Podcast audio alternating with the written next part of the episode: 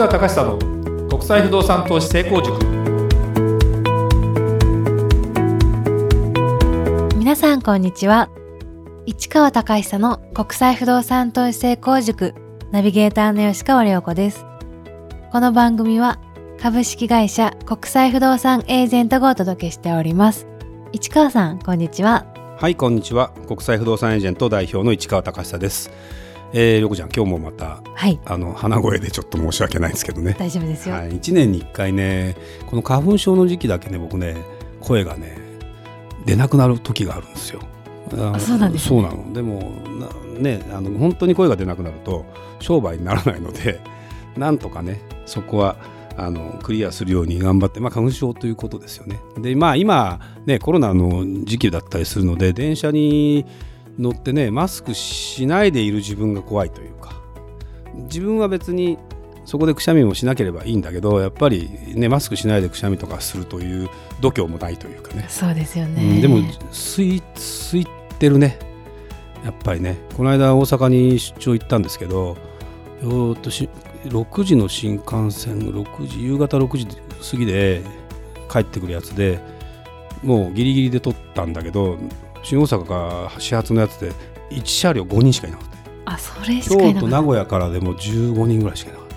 それ考えると本当に全体の2割3割。まあ間引きをねこれ JR ってなかなか間引きって難しいのかな。あの飛行機って飛ばなくするでしょ。あの本数減便とかするじゃない、はい、今福岡例えば博多あ違う福岡と羽田便なんかは3分の2ぐらいにするのかなっていう感じでちょっと減らしたりして調整。もちろんだってあれねあの人件費かかるし燃料費かかるしっていうこともあるじゃない？でも電車っておいそれとそれがなかなかできないのかなっていうかそんなこともあって本当は間引きしないと多分採算的には合わないしそうですよね、うん、余計なお世話だけど JR 東海もあれがドル箱だからねちょっとね大変かなっていう感じもしますけどねはい。今日の、はい。えー、テーマに行きましょう。はい、えー、本日はイベントなどの自粛で不動産投資業界はどうなるかというテーマについて。ですね。はい。あのコロナウイルスのやっぱり影響があって、えー、いろんなねイベントが今、まあ、中止とか無観客とかいうようなことで、えー、なってますと。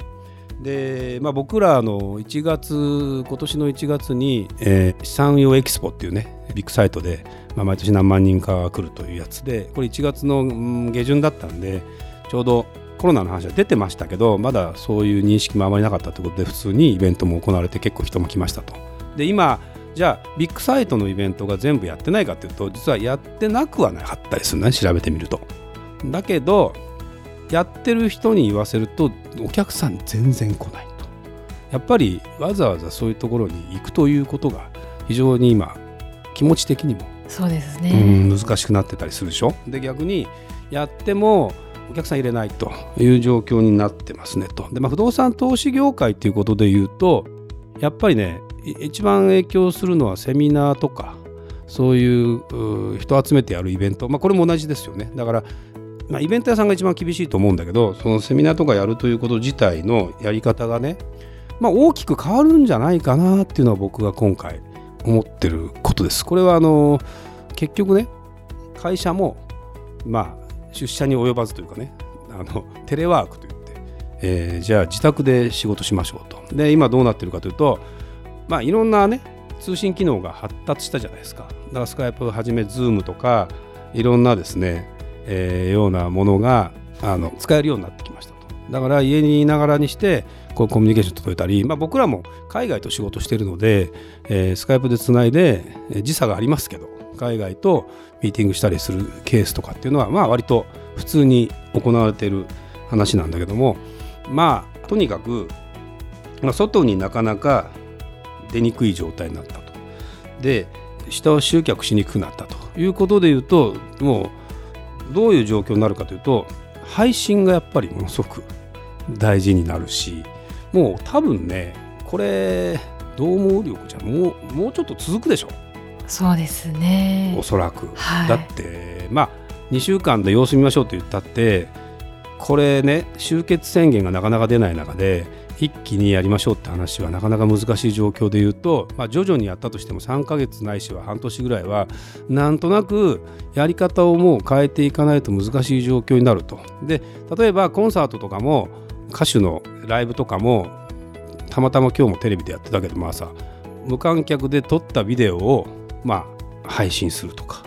で今まで撮ってきあの普通はコンサート行けないと見れなかったやつを無料である一定時期配信しますとかっていうような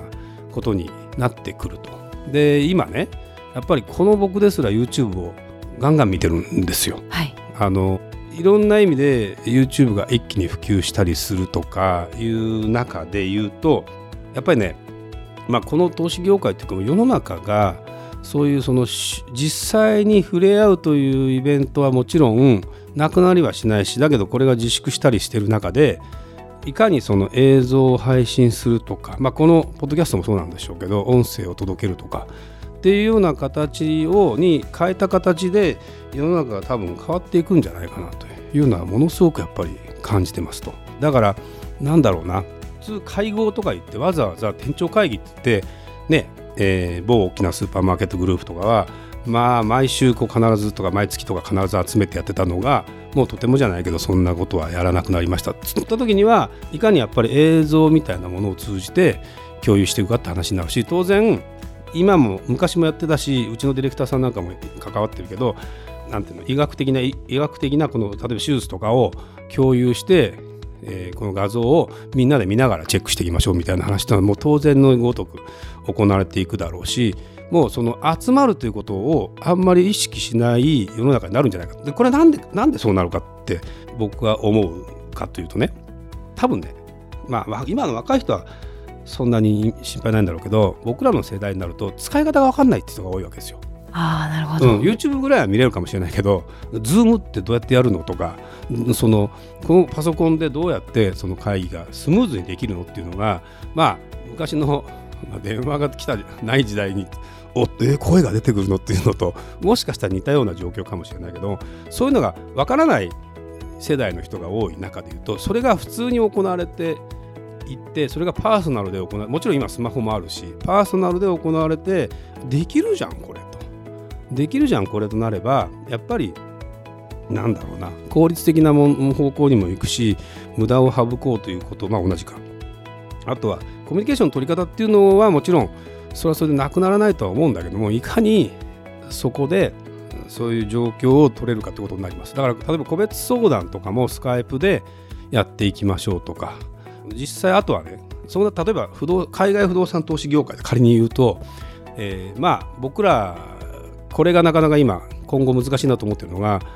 今今のところないけど例えばアメリカの入国が規制されたりしますと。いうことになった時にお客さんとアメリカ行きましょうって話が一旦はできなくなるじゃない。そうですね、うん、その時にでももしかしたらねこれが実はですね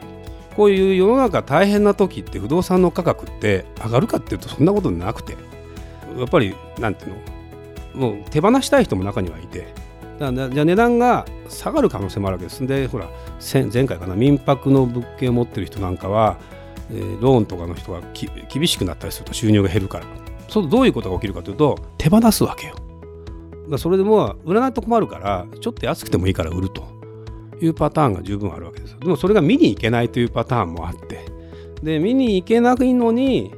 えー、買うと。まあ、あの海外不動産投資も見に行かなくても節税できますからって言って、えー、売ってきた、えー、会社もあるのでそれそれとはちょっと趣旨が違う違くて見には本当は行きたいんだけど行けなくてもそこに関しては、まあ、我々からすると買っていただける努力というものをしていかなきゃいけないんだろうなと。そうなるとどういうものをちゃんと配信しなきゃいけないかというとやっぱり現地の情報あと映像この辺りとかのコメントとかがいかにリアルでちゃんとつながっていくかということになってやっぱりネットワークがものすごく大事になりあのそこら辺の情報がなな、まあ、生というかある程度タイムリーに配信できるようにして、えー、で個別の相談事なんかももっともうなんだろうなあの通信機能のあるようなものでちゃんとコンタクトが取れるとかっていう話に、まあ、なると思います。で実際でもねあの例えばある物件を買いましょうって言った時にアメリカ行きましょうとか言うじゃないですか。でも行って見るのは何日間かしかないわけですよ絶対にそれ以外は基本的にリモートでやってるわけよ。アメリカと日本をつなぎながらやってたり、はい、だから結局そこの部分がものすごく大事だと言いながらもそれに代替するようなものが、まあ、出てくるんですよね間違いなく。で出てきたらそういうものに対してそこで皆さんはまあ判断していく。例えばエンターテインメントなんか本来はコンサート行きたい。行きたいけど、まあ、行けない状況があると。そうなってくると、まあ、家の中でいかに音質のいいものとか画像のいいものとかにしながら臨場感を保ってやるかとかっていうこととかっていうのがもしかしたらここで発展するかもしれないし 4K テレビが今一つ売れなかったけどもしかしたらこんなので売れる可能性もあるしね。だから今までなかなか努力しても難しかったものが急に売れたりする可能性あるわけですよ。だからね概念が変わるし商売のあり方も十分変わるし僕はあのしんどいしんどいって言っていってもですね何も解決しないのでそれを先を読んでみて考えると仕事のやり方ももっと考えなきゃいけないんじゃないかな。だから会社なんかも本当にその普通にテレワークとか普通に時差出勤とかがもう普通になる。みんなにその集まって会社にいるということ自体の概念っていうのはなかなかあのどうなんだろうって話に多分なる可能性十分あるし。ただその時に普段からあなたは何の仕事をしてますか？どういう成果を上げますか？でどういうコミュニケーションの取り方してますかっていうのが今度大事にはなってくるのでまそういうところががなんとなくの曖昧さで会社にいればいいやっていうのはなくなってくるというかそういうふうにはなるんだろうね多分ね。だからもちろんこれが全世代に共通して学校も行かなくていいかって話になるとまたね状況は多分違ってくるし、えー、お年寄りはお年寄りで、ね、会話しないとボケちゃったりするっていうかそうです、ね、あのそういうのも十分あり得ると思えば人のコミュニケーションって、ね、それだけじゃダメだからもちろんもちろんなんていうの？絶対になくなったりはしないんですよ。しないんだけどその前段階の情報発信とか情報収集というあり方については僕は変わるんだろうなという気が非常にしてますんでまああのこの業界がどうなるかっていうよりも世の中はですね多分そういうリモート的なものこととか、えーまあ、バーチャル的なものでいかにですねそのまあクオリティというよりもスピード感とリアル感でいいんじゃないかなと僕は思うんですね。そこに技術でこんな綺麗な映像が見えますよというよりもあのやっぱり YouTube で普通に白板にこう書いたあの